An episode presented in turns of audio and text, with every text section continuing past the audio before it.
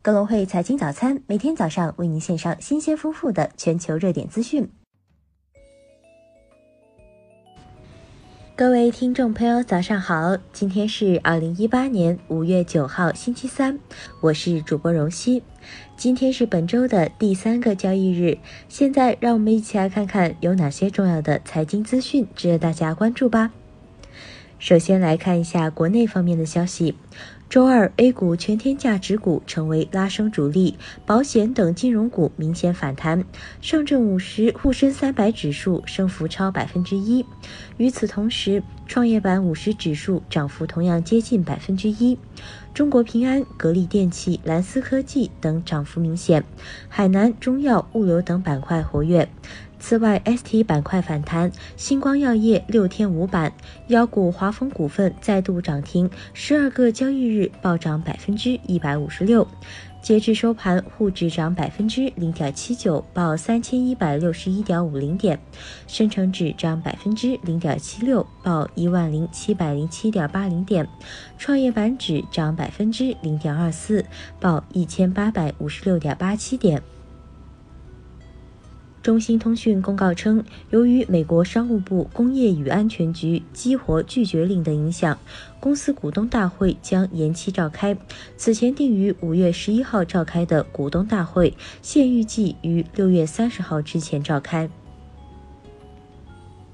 东莞楼市限价政策升级，东莞市发展和改革局等印发通知，调整新建商品住宅房价备案基价及首批首次备案价格区间，并强化房价备案新地新措施。通知规定，取消同一套房屋首次备案一百八十天后可累计上调百分之五的规定，新建商品住房销售价格一经备案不得上调。证监会消息。野村控股等提交设立外商投资证券公司的申请材料，野村控股拟持股百分之五十一，证监会将依法合规高效地做好相关申请的审核工作。万达商业、富力等房企 A 股 IPO 排序集体倒退，目前万达商业排在第九十四位，富力地产排在第九十五位，金辉集团排在第九十七位，较上次截至三月二十二号的排序均大幅下降十六位。经历一个多月的大疆融资大戏终了，一位参与此轮大疆融资的投资者称，深圳市大疆创新科技有限公司新一轮融资最终方案出台，领投方将定增额度瓜分完毕，每家出资至少一亿美元起。四月二十号第三轮竞价也是最后一轮，有投资者报出二比一比例甚至更高价格，仍然未能避免出局。据《华尔街日报》援引知情人士透露，上市前夕，小米在接下来的 IPO 中目标估值为七十亿到八十亿美元。虽然小米并未透露上市规模或预期估值细节，但据该报援引知情人士称，这一估值范围低于此前讨论的一千亿美元。该公司在此次交易中计划筹集至少一百亿美元。上述知情人士表示，在近期全球股市不景气的情况下。小米之前的目标估值过于激进。接下来看看港媒方面的消息。周二，香港恒生指数高开高走，收涨百分之一点四，报三万零四百零二点八一点。国企指涨百分之一点五，销售数据向好，吉利汽车升百分之五点三，领涨蓝筹。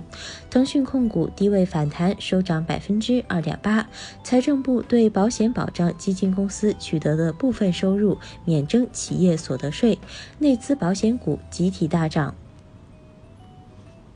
融创中国在港交所公告称，董事会决议采纳一份股份激励计划，激励股份来源为从市场回购，累计回购数量不超过公司已发行股本总数的百分之五。